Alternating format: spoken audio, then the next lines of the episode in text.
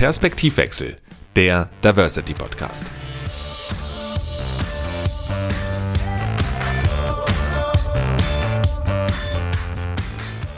Moin, moin, ihr Lieben, und herzlich willkommen zu einer neuen Ausgabe von Perspektivwechsel, dem Diversity Podcast.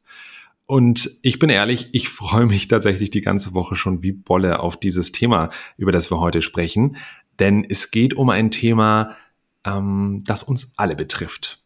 Ich weiß, das sage ich sehr, sehr oft, aber bei Diversity ist es ja auch letztendlich so, es läuft uns tagtäglich über den Weg. Aber tatsächlich muss ich heute nochmal fett mit Rotstift unterstreichen, dass es uns alle betrifft, denn es ist ein Thema, das unglaublich vielschichtig ist und auch durchaus viel Spaß machen kann.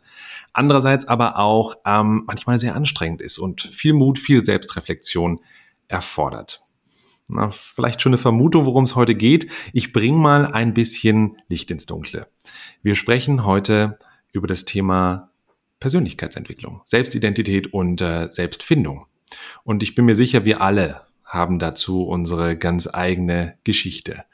Das Gute ist, wir wissen inzwischen ja auch aus der Forschung, dass entgegen zu früheren Annahmen unsere Persönlichkeit weder genetisch bedingt noch statisch ist.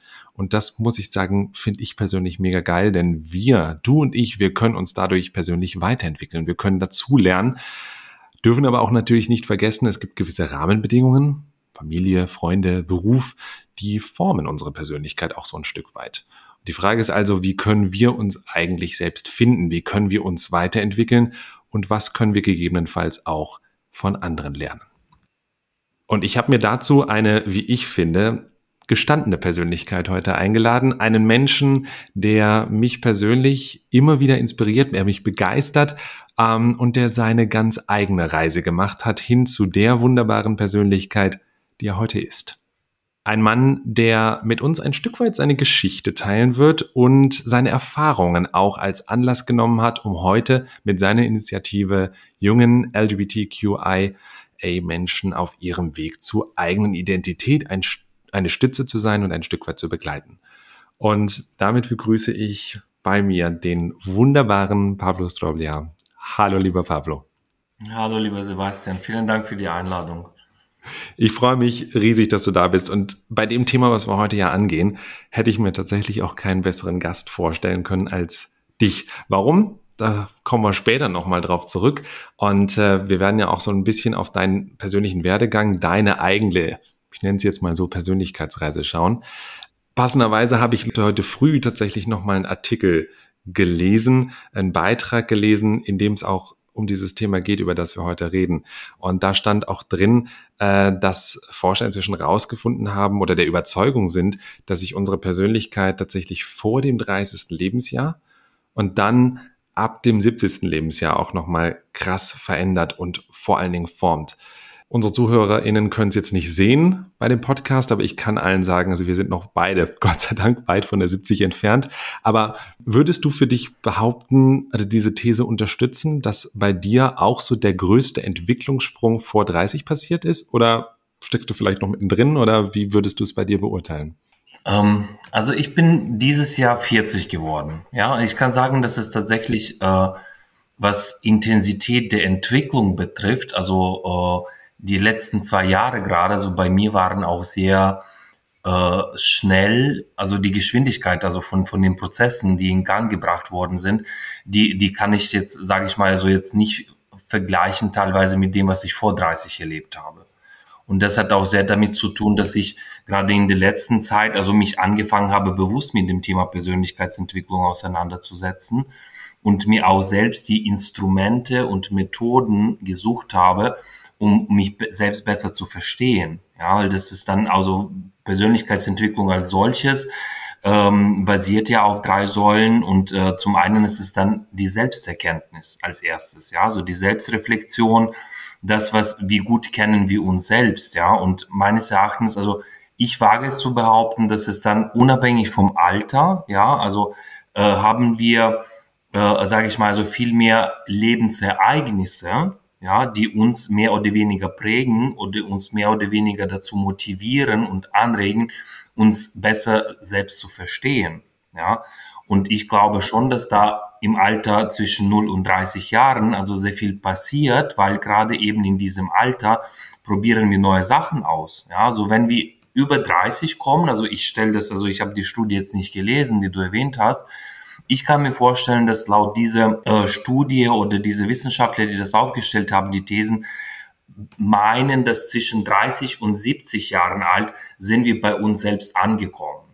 Wir, wir kennen uns bereits so gut, ja, also diese Selbsterkenntnisphase, die ist im Grunde genommen zwischen 0 und 30, dass man sich selbst ausprobiert, ja, also testet auch, wo sind meine Grenzen, was bin ich für ein Mensch, ja, was kann ich tun, ja, also auch mal verschiedene, sage ich mal, Situationen erlebt und ähm, dann ist natürlich, also zwischen 30 und, und 70 kann ich mir gut vorstellen, das ist die Phase, wo man dann sehr beruflich sich weiterentwickelt. Und das ist die Phase, in der wir uns auch das, was wir vor 30 über uns gelernt haben, uns zunutze machen. Weil so können wir auch den, den Arbeitsplatz finden, an dem wir uns am besten auch entfalten können. So finden wir auch eine Partnerin oder einen Partner, der zu uns passt. Da sind wir auch in unserem Reifungsprozess so weit äh, äh, fortgeschritten, dass wir wissen, was uns gut tut und was wir brauchen, ja, so um, äh, äh, um auch erfolgreich zu sein im Leben. Ja, und äh, nach 70 ist natürlich, kann ich mir gut vorstellen, dass äh, äh, in der in der Lebensphase, wenn man dann sozusagen so aktiv dann auch bereits auch Beitrag geleistet hat und alles aufgebaut hat, also kommt man dann in die Phase, in der man äh, sich neu erfinden darf. Ja, und sich neu erfinden, das, das ist auch das Thema der Persönlichkeitsentwicklung, ja. Also sich ständig und stetig neu, neu zu erfinden, ja. Genau, und deswegen glaube ich, habe ich ja auch in der Einleitung so ein bisschen gesagt, ne, es ist ja ein kontinuierlicher Prozess, der gefühlt nie endet. Und das ist ja auch dieses Spannende. Ne? Also man vor dem 30. Lebensjahr, glaube ich, genau wie du sagst, passiert halt extrem viel man kommt ja nun wirklich mit null Erfahrung auf die Welt und muss erstmal so einen gewissen Schatz, äh, Erfahrungsschatz sammeln, der dann aber, glaube ich, in diesen Zwischenjahren zwischen 30 und 70 auch nochmal extrem viel in Bewegung setzt. Und man sieht es ja auch an dir. Ähm, und wir kennen uns jetzt schon eine Weile. Ich weiß, deine Lebensgeschichte ist auch sehr bunt mit allen Höhen und Tiefen dabei. Aber vielleicht magst du an der Stelle auch nochmal unsere ZuhörerInnen abholen was ist eigentlich passiert, so in der Kurzversion, sage ich mal, von äh, deinen ersten Persönlichkeitsentwicklungsjahren. Also ich weiß, du bist ja, kommt ja ursprünglich aus der Ukraine, bist dann aber irgendwann auch nach Deutschland gekommen. Also was ist deine persönliche Reise? Wer bist du? Eine sehr schöne Frage. Also tatsächlich äh, gibt es auch verschiedene Perspektiven, ja, also wo wir beim Thema Perspektivwechsel sind, äh, äh, verschiedene Perspektiven auf dieses Thema. Und äh, ich würde mal sagen, also für mich war gerade so stetige, stetige ähm, Identitätssuche und Identitätsfindung auch ein, ein Begleiter ja im Leben und das hat mich auch maßgeblich auch geprägt und äh, das hat auch damit angefangen, dass ähm, ja also ich bin in der Sowjetunion geboren Anfang der 80er Jahre. Als ich zehn Jahre alt war dann habe dürfte ich bereits eine neue Identität erleben. Ja ich bin dann von einem sowjetischen äh, äh, äh, Kommunistenkind bin ich zu, zu einem unabhängigen ukrainischen Bürger geworden, ja, also ungewollt, mehr oder weniger. Und äh, das sind manchmal also äh, Situationen, in denen ich dann sozusagen so eigene Identität dann auch äh, äh mit Leben fühlen dürfte. Und später im Leben, vor allem kam das auch dann nach 30 auch, würde ich sagen, ab Mitte 20, äh, 30 äh, Jahren alt, da habe ich angefangen dann bewusst mir Identitäten zu suchen und, und zu hinterfragen, wer will ich denn sein? Was für ein Mensch will ich sein? Und was brauche ich dafür, um dieser Mensch zu sein? Ja, und, äh, und das also diese Frage mit dem Ende im Sinn, auch an, an eigene Entwicklung auch ranzugehen, das war extrem hilfreich. Als Beispiel, äh, äh mit äh, 23 bin ich nach Heidelberg gekommen aus der Ukraine, wo ich mein Postgraduate Studies in Jura gemacht habe. Ich habe es mir ausgesucht. Ja, ich wollte bereits mit 17 aus der Ukraine ins, ins Ausland gehen und da haben meine Eltern mir das jetzt sagen, also mehr oder weniger nicht unterstützt, ja, weil die der Meinung waren, das war noch ein Stück zu früh für mich. Und so habe ich ein paar Jahre genutzt und mich darauf vorbereitet, was passiert denn, wenn ich dann mit 22, 23, wenn ich meinen Abschluss, ersten Abschluss in der Ukraine mache, was brauche ich denn alles dafür, um erfolgreich dann im Ausland zu sein, weil das mich gereizt hat und ich eine neue Kultur, neue Mentalität erleben wollte, eine neue Sprache lernen wollte, ja. Und das alles, also, das ist ein, ein kleines Beispiel, das auch ähm, sehr illustrativ ist dafür, dass wir uns selbst aussuchen, wo wollen wir hin und was, was dafür dann, ne, also dass wir uns damit auseinandersetzen dürfen, was, was brauchen wir, um ans Ziel zu kommen. Ja, ich höre bei dir nämlich genau dieses Thema raus. Selbstentscheiden, Selbstbestimmung, ganz, ganz entscheidender Punkt, glaube ich, auch um zu seiner eigenen Persönlichkeit ja auch zu finden. Nichtsdestotrotz würde ich jetzt mal unterstellen, auch bei dir, das klingt natürlich jetzt mit 40 dann auch so, so weise, so reif und im Sinne von, ja, finde dich selbst und sei mutig, definitiv. Aber das war bestimmt nicht immer so bei dir, oder? Also ich kann mir auch vorstellen, dass das auch bei dir ein Entwicklungsprozess war. Ähm, und ja, Stichwort Schlüsselmomente. Gab es so gewisse Schlüsselmomente bei dir, die das heutige Denken, so wie du es hier jetzt auch schilderst, äh, maßgeblich bestimmt haben, wo du gemerkt hast, Pavlo, du kannst alles machen, was du möchtest. Nimm es selbst in die Hand. Hm.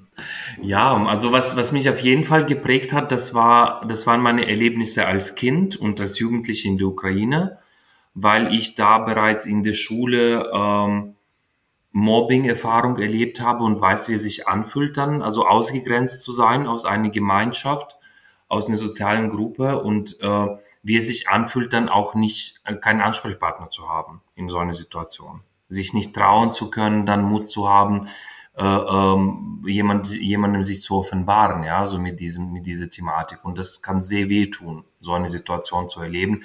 Das hat mich sehr geprägt tatsächlich. Ja, und das war aber ein Erlebnis, ein Schlüsselerlebnis, der dazu geführt hat, dass ich danach viele Jahre in der Opferrolle mich befand.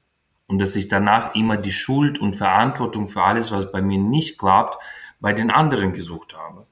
Das war der Partner, der dann schuld war, dass wir nicht zusammen sind. Das war mein Vorgesetzter, der schuld ist, warum ich nicht performe am Arbeitsplatz. Oder der Professor, warum ich eine schlechte Note habe. Ja, in meine Wahrnehmung. Und was dann jetzt in den letzten paar Jahren passiert ist, wo wir beim Thema auch waren, dass ich erst da es geschafft habe, nachdem ich gekündigt habe aus meinem festen Arbeitsverhältnis, mich mit den Themen auseinandergesetzt habe, was bin ich denn überhaupt? Wer bin ich und äh, wer, wer will ich denn sein? Ja.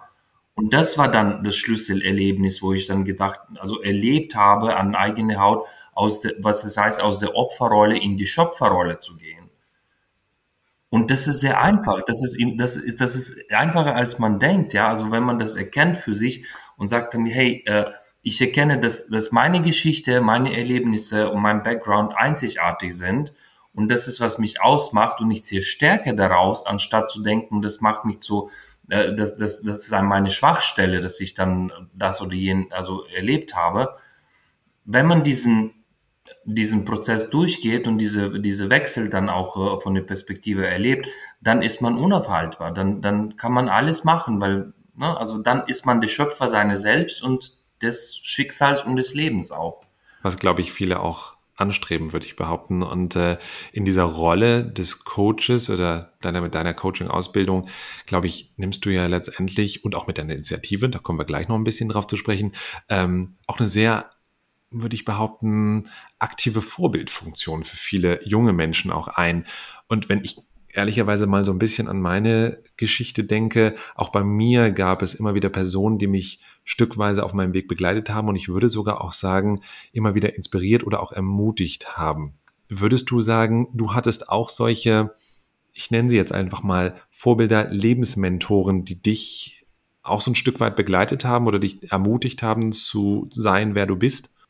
Oh, äh, ja, also mit Sicherheit. Ist jemand, den ich jetzt als Mentor bezeichnen würde, gab es wahrscheinlich so direkt nicht. Es gab viele Menschen, mich, die mich inspiriert haben durch ihre, durch ihre Werke, durch ihr Tun und durch ihre Lebenseinsichten und wie sie das auch kommuniziert haben und getragen haben in die Welt oder immer noch tragen. Ich habe ich hab angefangen, mir Mentorin, MentorInnen zu suchen und das habe ich tatsächlich dieses Jahr meine erste offizielle Mentorin auch äh, gewonnen, ja, gefunden. Ich habe mich beworben offiziell bei einem Prozess auch und äh, und ich finde es ganz toll und das war auch für mich auch eine, ein sehr schönes Erlebnis, wo ich sagte, hey, das ist das erste Mal, dass ich im Leben jetzt eine offizielle Mentorin habe und das ist toll. Weil jetzt habe ich noch eine neue Facette meiner Identität auch dazu gewonnen, nämlich des Mentees, ja. Also. Absolut. Also das heißt, ähm, du hast diese Rollen äh, oder diese, diese Wegbegleiter gar nicht so sehr in deinem bisherigen Leben gehabt. Jetzt sind sie da, jetzt bist du selbst aber auch Mentor. Ähm, was für eine Rolle misst du also letztendlich diesem Thema Mentoring bei? Ist das für dich eine entscheidende, um Menschen auch helfen zu können, das Maximale aus sich rauszukitzeln? Oder was erfüllt aus deiner Sicht so ein Mentor für eine Funktion? Also ich glaube, dass es weniger jetzt darum geht, dass man dann so eigene Reserve in, äh, auslockt oder ne, rauskitzelt dann. Äh, und vielmehr Mentoring ist für mich eine, ein Erfahrungsaustausch. Und sehr oft passiert das auf Augenhöhe und das ist nicht top-down, dass man sagt dann, ey, ich bin der, der erfahrene alte weise Mann und äh, gebe das weiter an, die, an den jungen äh, Studierenden, äh, sondern ähm, es ist, es ist sehr, wie soll ich sagen, also äh, ein Prozess, in dem beide Seiten profitieren, weil genauso können MentorInnen auch von jungen Menschen auch neue Einsichten und neue Impulse für sich mitnehmen. Vorausgesetzt, die sind, die sind offen dafür. Ne? Und das ist immer die Frage, wie man so einen Prozess auch gestaltet. Und äh, das ist für mich ein Erfahrungsaustausch.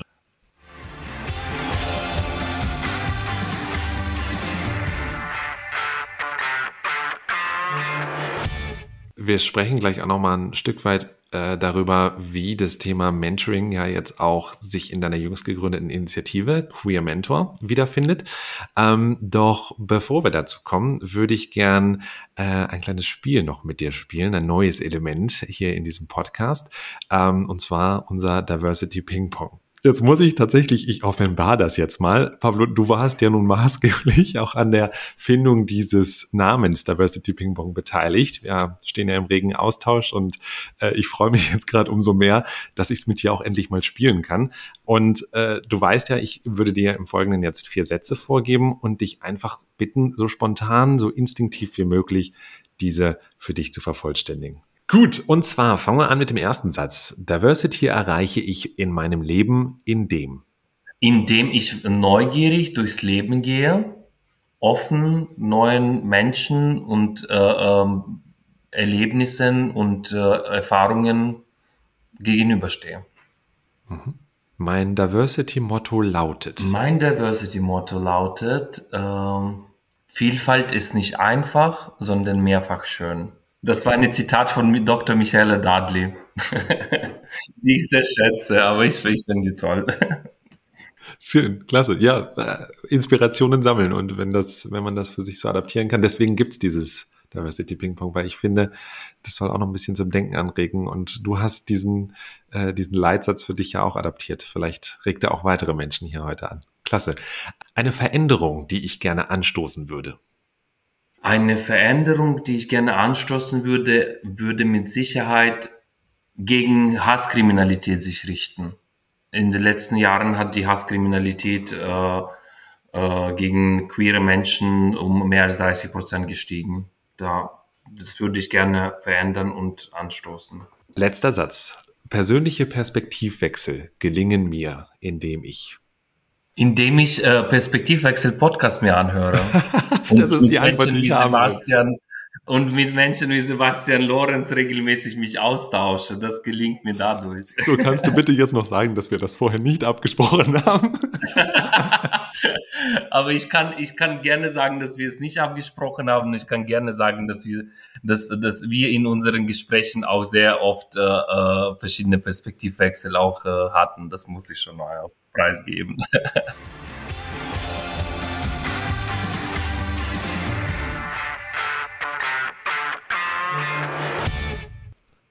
Ja, cool, ähm, dass wir es gemeinsam spielen konnten. Also, ähm, wie gesagt, du warst ja maßgeblich auch an dieser Idee mitbeteiligt, das hier als Element einzuführen. Und ähm, danke dir für deine Antworten.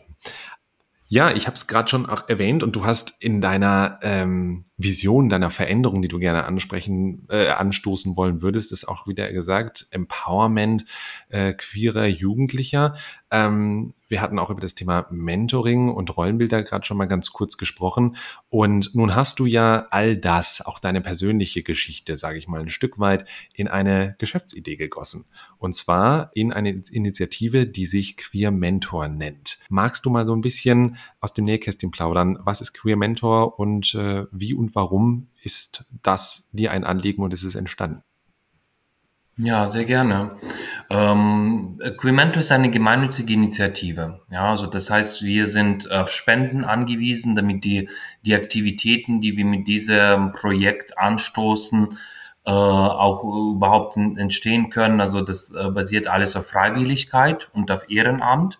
Es geht um das Mentoring-Prozess, es geht um die Online-Trainings für die queere jugendliche Person ab 16 Jahren und ähm, es geht um den Zusammenhalt der queeren Community und der, der Allies. Und äh, ähm, mit Quementor haben wir es geschafft, eine digitale Plattform ins Leben zu rufen, wo verschiedene Veranstaltungen stattfinden und Online-Trainings, also alle jugendlichen ProgrammteilnehmerInnen bekommen im Jahr im Rahmen des Programms 25 Online-Trainings zu den Themen der beruflichen und persönlichen Entwicklung. Da sind solche Themen wie Glaubenssätze erkennen, Selbstbewusstseinssteigerung, äh, aber auch äh, wie schreibe ich meinen Lebenslauf, ganz praktische Sachen, ja, also Vorstellungsgespräche, Vorbereitung, wie finde ich meinen perfekten Arbeitgeber als queere Person.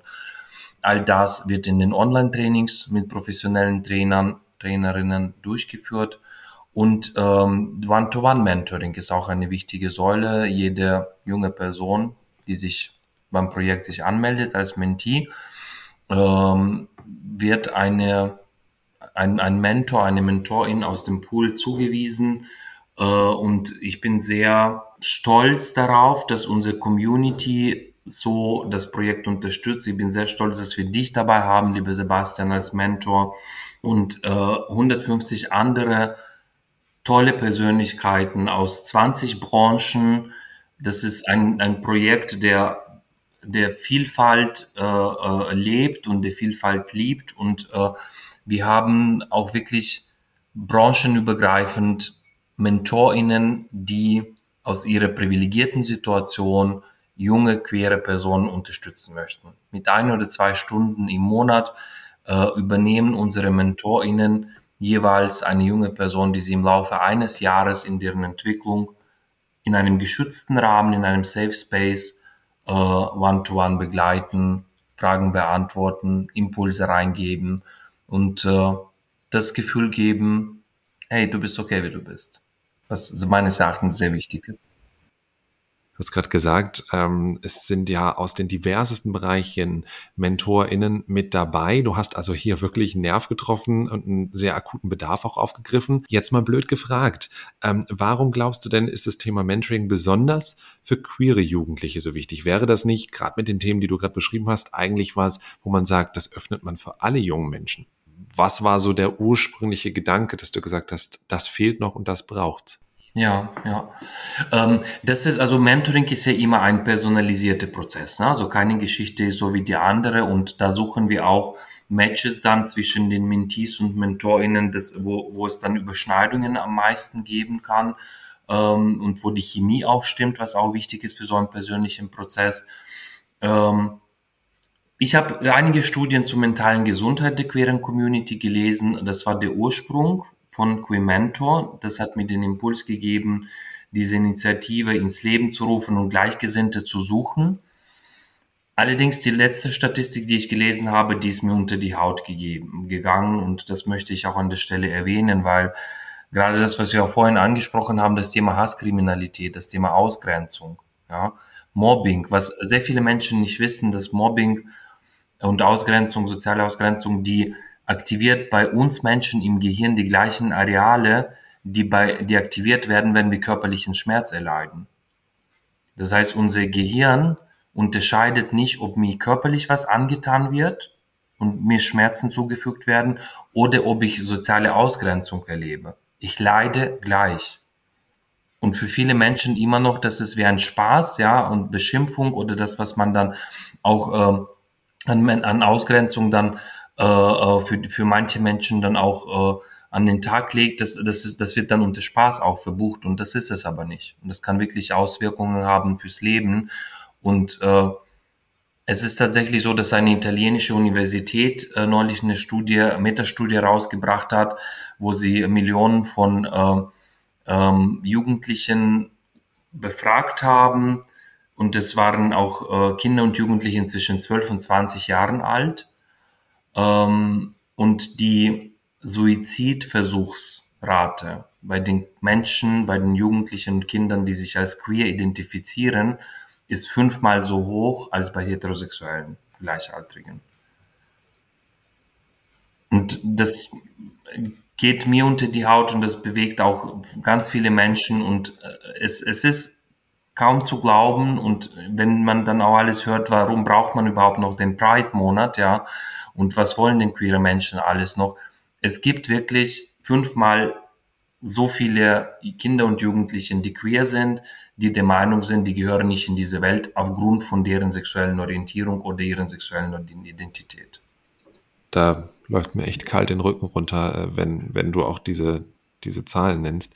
Ähm, ich finde das tatsächlich einen extrem wichtigen Punkt, weil mir begegnet diese Frage auch immer wieder warum braucht es CSDs und das ist doch alles so schrill und laut und den Pride Month und ach, diese ganzen Regenbogenfaden und ihr habt doch jetzt die Ehe für alle und jetzt seid doch so nach dem Motto, seid doch zufrieden. Ähm, und trotzdem finde ich, ja, es braucht zum einen diese Sichtbarkeit, es braucht diese, diese ähm, CSDs oder diese Veranstaltung auf der einen Seite, aber viel, viel mehr.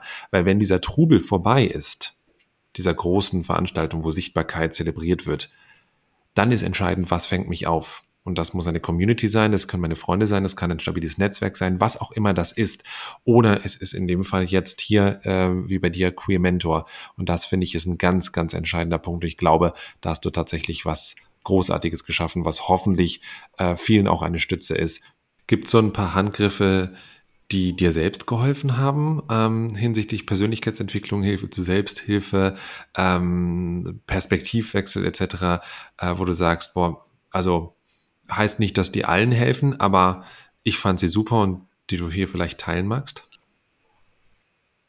Ja, danke für die Frage, Sebastian. Bei mir war es tatsächlich so, dass ich äh, von, von personell, von Persönlichkeit her ähm, sehr mit meiner Aufmerksamkeit im Außen war, seitdem ich schon ein Kind war, ja. Und ich war sehr darauf äh, aus zu verstehen und nachzuvollziehen, nachzuempfinden, wie es den anderen Menschen in meiner Umgebung geht an der ersten Stelle und war wenig mit Aufmerksamkeit bei mir, bei mir drin, ja.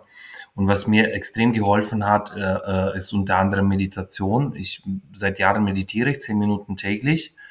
Und selbst diese zehn Minuten am Tag, die helfen dann wirklich zu mir selbst dann zu finden und äh, mehr in vielen Situationen dann eine Beobachterperspektive anzunehmen. Wohingegen vor ein paar Jahren noch war ich dann total emotional involviert bereits und schon, ne, also mit Emotionen, was auch immer das äh, ähm, Emotionen dann aus, aufgerufen wurden oder was für eine Reaktion dann kam.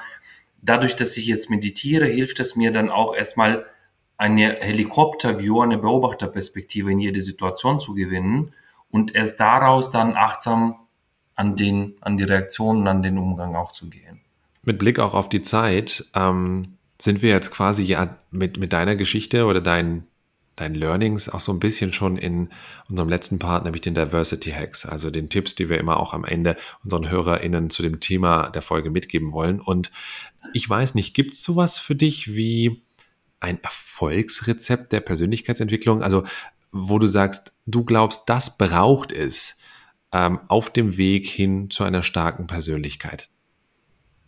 Ja, und zwar fang damit an, deine Einzigartigkeit zu erkennen, die zu schätzen zu lieben, die zu akzeptieren und das gibt dir die Kraft und alles, was du brauchst, um selbst Schöpfer deiner selbst zu werden und die Person zu werden, die du sein Sehr willst. Schön. Das lasse ich jetzt einfach mal so stehen. Als wunderbares Schlusswort. Und möchte alle, die jetzt gerade zuhören, auch ermutigen, genau was Pavlo gerade gesagt hat. Seid neugierig, freut euch auch auf spannende Entwicklungen. Also es wird sicherlich nicht alles einfach und äh, ähm, auch nach 30 gibt es noch genügend Höhen und Tiefen, aber stürzt euch hinein ins Leben und ins Abenteuer. Und lieber Pavlo, dir vielen, vielen Dank, dass du heute mein Gast warst, deine Geschichte ein Stück weit geteilt hast, deine Impulse mit uns geteilt hast. Und ähm, ich freue mich, wie gesagt, auch Teil äh, von Queermento zu sein und jetzt auch äh, die weitere Reise bei dir äh, mit verfolgen zu dürfen. Also merci bien äh, dir auf jeden Fall. Danke dir, lieber Sebastian. Und ich freue mich, äh, ein Teil von Perspektivwechsel zu sein. Das war in der Tat auch letztes Jahr mein erstes Diversity-Podcast, den ich gehört habe, mit ganz vielen spannenden Persönlichkeiten, die du interviewt hast. Und äh, das war mir eine große Ehre, heute dabei zu sein. Danke für die Einladung und alles Gute mit dem Podcast und mit allen deinen Aktivitäten rund um Diversity, lieber Sebastian. Und ja, wenn ihr jetzt mehr auch zu Pavlo, seiner Initiative Queer Mentor wissen wollt, egal ob als Teilnehmerin oder als Mentorin, dann schaut doch mal vorbei unter queermentor.org. Oder ihr seid ja auch super gut ähm, auf oder super viel auf Instagram ähm, tätig, auf LinkedIn seid ihr vertreten. Also ihr findet Pavlo überall ähm, auf den Social Media Kanälen. Guckt gerne mal vorbei. Und ich würde sagen, wir hören uns in der nächsten Folge wieder mit jeder Menge neuer Perspektivwechsel. Und bis dahin sage ich äh, Tschüss, bleibt gesund und äh, be amazing.